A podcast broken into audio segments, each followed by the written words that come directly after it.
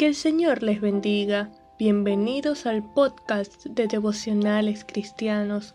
Continuamos nuestro estudio en la serie Rescatados para mostrar a Cristo Jesús. Y hoy estudiaremos acerca de nuestro testimonio, termómetro de la condición espiritual.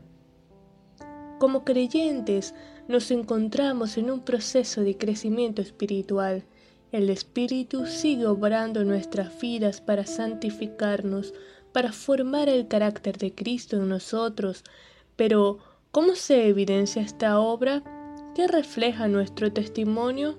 Si Jesucristo decidiera cambiar de lugar con nosotros, ¿cómo sería la agenda?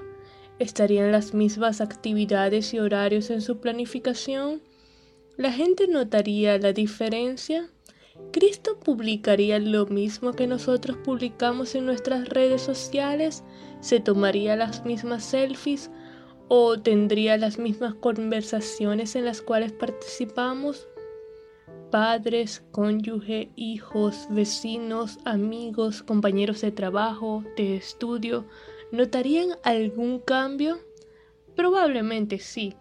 Si Cristo accediera a intercambiar lugar con nosotros, Probablemente organizaría la agenda de manera diferente, trataría diferente a las personas a nuestro alrededor.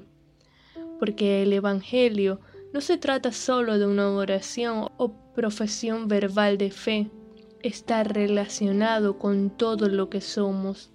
Gálatas capítulo 5 versículo 24 afirma, pero los que son de Cristo han crucificado la carne con sus pasiones y deseos.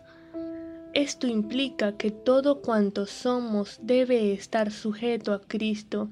Debemos presentar nuestros miembros, nuestro cuerpo, facultades emocionales y mentales, como instrumentos de justicia, conforme a la nueva naturaleza que hemos recibido en Él.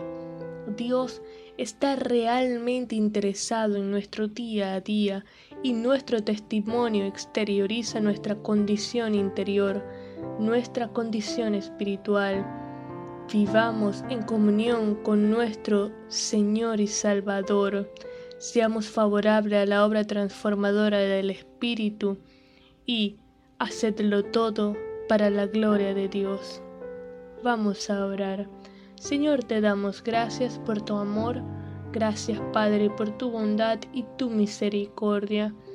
Ayúdanos Dios a vivir consagrados para ti, a crucificar la carne con sus deseos y pasiones, a vivir en santidad, que nuestro testimonio exteriorice, refleje que somos realmente tus hijos. En el nombre de Jesús te lo pedimos. Gracias por la obra del Espíritu. Ayúdanos, Padre, a ser favorables a esa obra transformadora y a ser intencionales en la lucha contra nuestra propia concupiscencia.